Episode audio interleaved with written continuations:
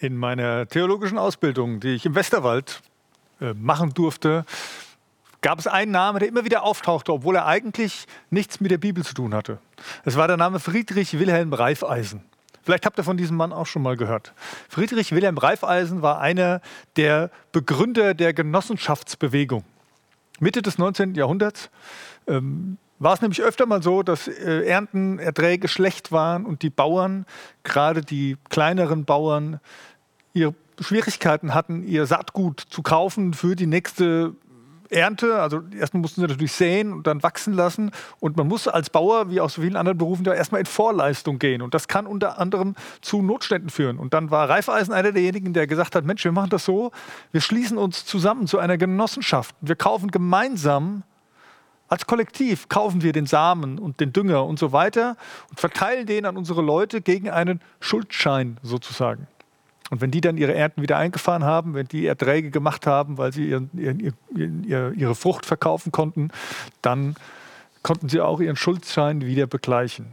Ein tolles Prinzip, was bis heute bekannt ist. Ne? Wir haben die Volksbanken, Raiffeisenbanken, so heißt es schön. Da steckt dieser Name von dem Herrn Raiffeisen drin, der ein echter Pionier war. Und äh, im Westerwald Bürgermeister unter anderem in verschiedenen Orten und da eben das Miteinander geprägt hat. Wie kam dieser Reifeisen dazu? Reifeisen wuchs auf als einer von, glaube ich, sechs Kindern seiner Familie und sein Vater verstarb früh. Wahrscheinlich Tuberkulose. Auf jeden Fall war die Familie nicht so wahnsinnig gut betucht. Er, er konnte auch kein Studium machen. Er musste zur preußischen Armee, um ähm, quasi da eine Ausbildung zu bekommen. Aber diese Familie war gläubig. Es waren Christen. Und es waren Christen, die es ernst nahmen. Es waren Christen, die im sogenannten Pietismus unterwegs waren. Das heißt, die sich trafen außerhalb der Gottesdienste, um nochmal intensiver Bibelstudium zu betreiben, um wirklich an den Kern zu kommen, was es geht, um diese Beziehung mit Gott zu leben in einer tiefen Verbindlichkeit. Und die sich zur Aufgabe gemacht hatten, Nächstenliebe zu leben. Also das, was Jesus sagt, liebe Gott und deinen Nächsten wie dich selbst, das sehr ernst zu nehmen, sich um Menschen zu kümmern, um wirklich eine besondere Gemeinschaft zu haben. Und das prägte diesen Herrn Reifeisen. Es prägte ihn so sehr, dass er dann, als er in dieser Verantwortungsposition war, als Bürgermeister eingesetzt im preußischen Reich sozusagen, diese Idee hatte, Nächstenliebe ganz praktisch werden zu lassen. Und mal ganz ehrlich, ist es nicht genau das, was wir uns wünschen? Dass Menschen so geprägt werden in unserer Gemeinschaft? Und ja, wir heißen nicht alle Reifeisen. Und vieles ist auch schon erfunden, was man jetzt noch vielleicht erfinden könnte. Aber es sind doch immer wieder neue Herausforderungen, vor denen wir stehen. Und wenn es nicht die Gemeinschaft der Heiligen ist, so wie die Bibel es beschreibt, wenn es nicht die Christen sind, die den Heiligen Geist in sich haben, ja, wer kommt denn dann auf die Ideen, die Inspirationen, die Gedanken, die uns im Miteinander nach vorne bringen? Die dieser Nächstenliebe, dieser göttlichen Liebe unter uns einen Ausdruck verleihen. Und es ist doch schön zu sehen, dass das ja auch in unserem Miteinander schon passiert. Menschen sind füreinander da, verbinden sich miteinander, sorgen füreinander. Und wenn wir über Vision reden unserer Gemeinde, dann steckt da ganz viel drin. Wir wünschen uns, dass Menschen Gott begegnen, dass sie in ihrer Situation, wo sie auf der Suche sind, Antworten finden bei Gott, diese Begegnung haben, dass sie dann anfangen, in ihrer Identität zu wachsen. Wir haben uns die letzten, letzten äh, Wochen mit dem Thema Identität ein bisschen mehr beschäftigt. Alle, die dabei waren und regelmäßig die E-Mails bekommen oder die Nachrichten, die haben sich vielleicht ein bisschen mit diesem Thema beschäftigt. Und ich bin der Meinung, wenn unsere Identität in Christus reift, wenn wir wissen, wer wir sind, wer unser Erlöser ist, und wenn wir dann noch als Gemeinschaft das leben, das ist die beste Grundlage, dass wir einen Unterschied in dieser Welt machen können. Ich habe euch mal was mitgebracht. Ich habe euch einmal ein Bild mitgebracht, wo so ein bisschen unser Leitbild nochmal drauf ist, anhand eines Kreises. Und das würde ich euch jetzt gerne einfach mal kurz zeigen. Hier seht ihr das. Und ähm, ihr seht, das ist ein Kreis, aber es ist vor allen Dingen auch, es sind äh, ein, ist ein großes, ein großes Rechteck und es gibt Quadranten. Ne? Ihr seht diese Striche in der Mitte, die quasi kreuzen. Und jetzt ähm, seht ihr diese vier Felder. Auf der einen Seite haben wir Identität, auf der anderen Seite Auftrag, da haben wir schon mal drüber gesprochen. Und jetzt haben wir von unserem Leitbild die vier Bereiche eintreten, verwurzelt sein, stark werden und Leben entfalten. Wir haben beim letzten Mal intensiver über das Eintreten gesprochen, dass wir unserer Stadt dienen. Und wenn man dann eingetreten ist, dann darf man verwurzeln. Dann darf man in diese Beziehung mit Gott hineinkommen, dann darf man wachsen durch gelebte Spiritualität mit Gott und eine tiefe Gottesbeziehung entwickeln. Und dann geht es darum, stark zu werden, stark zu werden in der Gemeinschaft. Und wir haben es beschrieben, wir leben Einheit in Vielfalt, gelebte Nächstenliebe. Und dann geht es weiter zum Leben entfalten. Wir fördern Menschen, ihre Berufung zu leben. Wir führen einen hingebungsvollen Dienst. Und dann schließt sich dieser Kreis und fängt wieder vorne an. Soweit mal kurz diese Einblendung. Ist doch klasse, oder?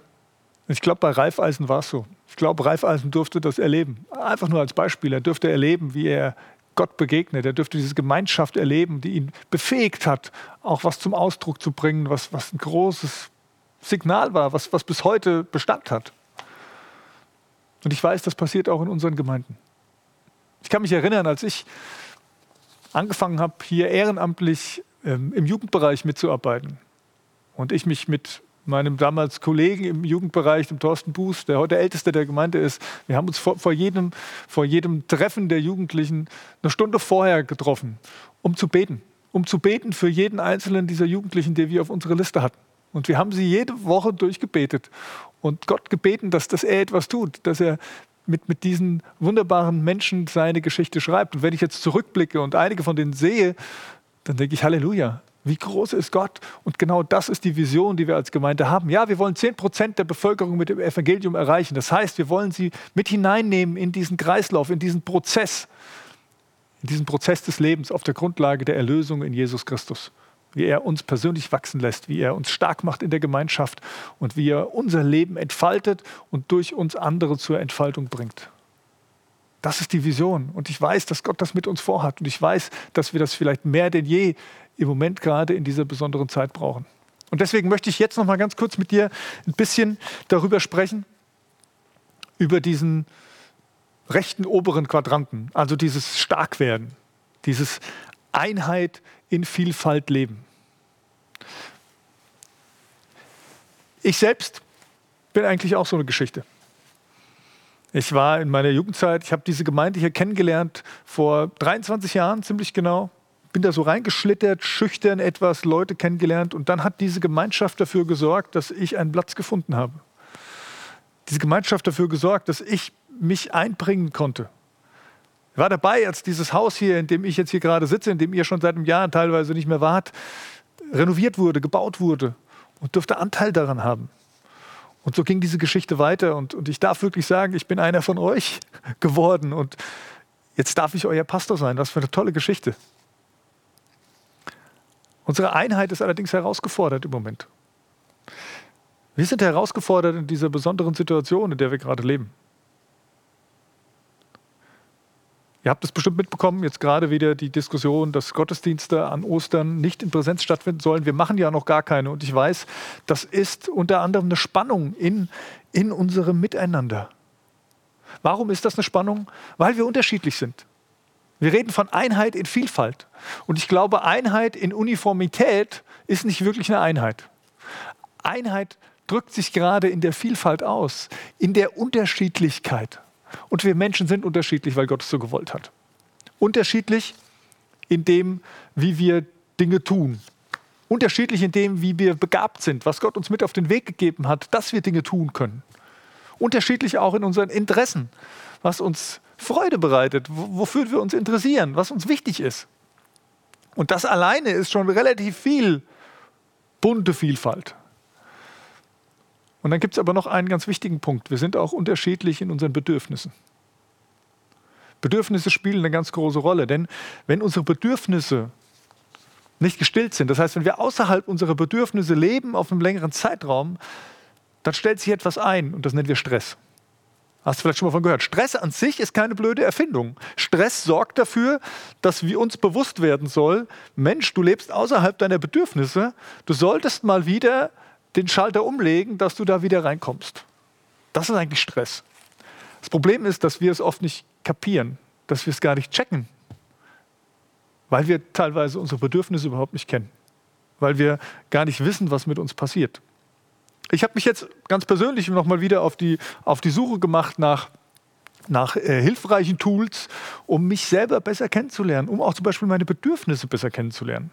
Und ich habe festgestellt, es gibt ein Bedürfnis, was ich habe, das ähm, ist hoch im Bereich, ähm, wie soll ich sagen, also ich habe ein hohes emotionales Bedürfnis. Ein hohes emotionales, ich will nichts falsch sagen, deswegen habe ich es mal hier mitgebracht. Ich habe ein großes Bedürfnis dafür, dass andere meine persönlichen Gefühle wahrnehmen. Ich muss mich wohlfühlen, um meine Gefühle zum Ausdruck bringen zu können. Und wenn ich da eine offene Atmosphäre von Menschen um mich herum habe, dann, dann fällt mir das leichter. Aber das ist mir ganz wichtig. Anderen ist das gar nicht so wichtig. Das ist zum Beispiel so ein Ding, was meine, meine Bedürfnisse angeht. Es ist so, es gibt hier diese schöne Kugel. Ne? Ihr seht, es ist eine Erdkugel. Ja? Habt ihr schon mal gehört? Unsere Erde ist eine Kugel, äh, keine Scheibe. Und ich nehme an, ich sehe hier gerade Afrika. Wenn ich jetzt hier in Afrika stehen würde und denke mir, ich gucke mal rüber nach Asien. Ja? Und selbst wenn ich die besten Augen der Welt hätte, und nicht der Himalaya noch dazwischen liegen würde oder was auch immer, ist ja auch egal. Selbst wenn das ginge, würde ich trotzdem nicht nach Asien gucken können. Warum? Weil die Erde eine Kugel ist. Und wenn ich hier irgendwann hier geradeaus gucke, dann gucke ich da oben hin und ich kann nicht auf der anderen Seite wieder runter gucken. Und so ist es ähnlich auch bei unseren, mit, mit, mit unseren Bedürfnissen und der Unterschiedlichkeit. Wenn ich ein extremes Bedürfnis habe, wenn ich ein Mensch bin mit einem extremen Bedürfnis, dann kann es sein, dass ich die andere Seite, das andere Extrem überhaupt nicht wahrnehmen kann. Also mal ein Beispiel. Bezieht sich jetzt vielleicht auch eher auf Leitung. Und wir reden ja jetzt auch gerade viel von unserer Regierung und Menschen, die für uns entscheiden. Es gibt zum Beispiel Menschen, die haben ein großes Bedürfnis nach absoluter Klarheit, wer hat den Hut auf? Wer hat das Sagen? Wer gibt die Anweisung? Ganz starkes Bedürfnis. Und es gibt andere, die haben ein ganz starkes Bedürfnis nach ganz viel Basisdemokratie große Freiheit, es wird alles im Miteinander entschieden. Und teilweise sind die so weit auseinander, dass die sich gar nicht sehen können. Und dann gibt es Leiter. Also bei meinem Profil kam zum Beispiel raus, ich bin ein Leiter, der scheinbar von dieser Art und Weise eher in der Mitte steht. Und dann ist mir was aufgefallen. Ist mir aufgefallen, dass ich dachte, ja stimmt. Es gibt Leute, die gucken auf mich und denken, was für ein Waschlappen der schafft es nicht, mir klare Ansagen zu machen, der schafft es nicht, mein Bedürfnis nach klaren Ansagen zu stillen. Und da gibt es die anderen, die sehen es von der anderen Seite und die denken, wow, was für ein Diktator. Der, der, der schafft es nicht, mein Bedürfnis nach Basisdemokratie, nenne ich es jetzt einfach mal, zu stillen, mir die Freiheit zu geben, selbst zu entscheiden ist jetzt einfach nur ein blödes Beispiel. Und manchmal stehe ich da und denke, ja, ich, ich merke beides, wie soll ich das auflösen? Warum erzähle ich das? Wir haben unterschiedliche Bedürfnisse und wir nehmen es manchmal überhaupt nicht wahr. Und jetzt reden wir über eine Situation, in der wir eingeschränkt sind in der Art und Weise, wie wir Gottesdienste feiern können, wie wir Gemeinde leben können. Und es zieht an unseren Bedürfnissen und das schon ziemlich lange und wir leben teilweise an vielen Stellen über den Bedürfnissen. Und ihr Lieben, die ihr das Bedürfnis habt, diese Gemeinschaft stark zu erleben, ich verstehe es total. Ich verstehe es total, dass das extrem schwierige Zeit für euch ist.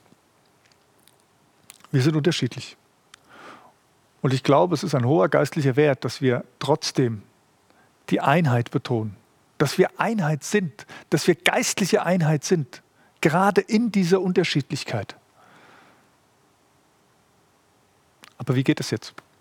Wie geht es jetzt? Wie lösen wir es auf? Rebellieren wir dagegen? Was, was können wir tun? Und ich habe gedacht, ich schaue mal auf Jesus. Schau doch mal auf Jesus. Was hätte Jesus wohl getan? Jesus sagt, liebe Gott und liebe deinen Nächsten wie sich selbst. Und er sagt in Johannes 13, Vers 35, daran wird man euch erkennen, dass ihr Liebe untereinander habt. So schwierig diese Situation jetzt auch ist, ich bin davon überzeugt, eins ist ganz wichtig, dass wir den Weg der Liebe nicht verlassen. Dass wir weiter dranbleiben. Dass dieses Prinzip uns ganz tief bewegt. Vielleicht ist gerade diese Zeit, die wir jetzt erleben, der Grundstein dafür. das stark zu werden, das Starkwerden wieder neu zu entdecken, was wirklich unsere Gemeinschaft ausmacht, zu entdecken. Ich möchte euch noch einen, einen kurzen ähm, Text vorlesen von einem Arne Buschmann, der hat ihn geschrieben und der schreibt etwas auch zum Thema Gemeinschaft. Gemeinschaft ist mehr als Gottesdienst. Er schreibt, vielleicht lohnt es sich mehr, die noch ver, ver, verbliebene Energie aus dem Lockdown in folgende Frage zu stecken. Ist Kirche nicht mehr als Gottesdienst? Ist die Gemeinschaft der Heiligen auf ein Format beschränkt? Und lässt Gott sich überhaupt darauf ein, sich an unseren Zeitplan zu halten? Der Wunsch nach Begegnung mit Gott, vor allem in unseren Gottesdiensten, ist absolut nachvollziehbar. Denn Glaube, der nicht in Gemeinschaft gelebt wird, bleibt immer hinter seinen Möglichkeiten zurück. Weil er nicht erlebt, dass Gottes Liebe im Miteinander zum Ausdruck kommt. Gemeinschaft ist Ausdruck von Gottes Liebe. Deswegen brauchen wir sie. Dass sie im Moment nicht wie gewohnt stattfindet, ist aber auch ein Ausdruck von Liebe, unserer Liebe zum Nächsten. Denn Gemeinschaft lebt auch davon, dass sie nicht willkürlich geschieht, dass sie gewohnte Formen und Rituale findet, die Sicherheit und Zugehörigkeit vermitteln. Aber vielleicht ist es jetzt die Zeit, aus diesen Gewohnheiten auszubrechen. Ihr Lieben, ich möchte ein echtes Plädoyer für die Gemeinschaft halten. Ich finde, es ist mit das größt, großartigste, was wir in dieser Welt haben und was den größten Unterschied in dieser Welt machen kann. Die Gemeinde ist die Hoffnung der Welt, hat mal ein amerikanischer Pastor gesagt. Und davon bin ich überzeugt. Und unsere Stärke liegt darin, diese Einheit zu halten. Darum lasst uns aushalten, lasst uns aushalten auf dem Weg der Liebe. Wenn ich an Christus denke und seine Kraft, die in ihm liegt, die er auch für unsere Gemeinde hat, dann sehe ich drei Aspekte. Ich sehe seine, seine Schöpferkraft. Gott spricht und es war. Und immer wenn Jesus in dieser Welt unterwegs war, in, in einer Situation, die scheinbar festgefahren war, wo es keinen Ausweg gab, dann hatte er etwas parat. Dann äh, äh, haben ihn nicht die Umstände bestimmt, sondern er sprach und es war. Gott ist der Schöpfer. Es gibt Möglichkeiten, es gibt Wege und wir dürfen sie entdecken. Und ich sehe bei Jesus seine Auferstehungskraft. Die, die letztendlich all dieses, diese Grenzen dieser Welt aus den Angeln hebt. Und das ist unsere Basis. Auf der Grundlage leben wir. Wir, wir sind erlöst.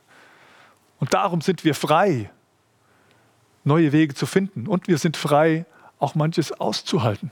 Und das ist nämlich die dritte Kraft, die ich bei Jesus finde. Und um die geht es in, in, in der nächsten Woche vor allen Dingen, wenn wir uns in die Karwoche begeben und Richtung Karfreitag und Ostern schauen. Es geht um die Erlöserkraft Jesu. Und worin bestand die? Die bestand in seiner Liebe und in seinem Aushalten. Diesen Weg zu gehen, diesen Weg bis ans Kreuz, diesen Kelch auf sich zu nehmen, wie er selbst sagt, unter, unter Schweiß und Blut. Und er hielt es aus, aus Liebe. Ihr Lieben, ich wünsche mir so sehr, dass wir aushalten, in Liebe, mit unserem Herrn Jesus Christus. Und darin liegt die Kraft unserer Einheit. Und ich wünsche mir, dass wir wahrnehmen, wie unterschiedlich wir sind und dass wir es schätzen lernen und dass wir nicht, nicht engstirnig werden, dass der Stress uns nicht dazu bringt, in die Extreme zu verfallen, sondern, sondern das Herz am rechten Fleck zu haben, festzuhalten, festzuhalten an dem, was wirklich zählt. Und das ist die Liebe. Das wünsche ich uns sehr und jetzt wünsche ich euch ganz viel Liebe und einen guten Abend und eine gute Nacht. Tschüss.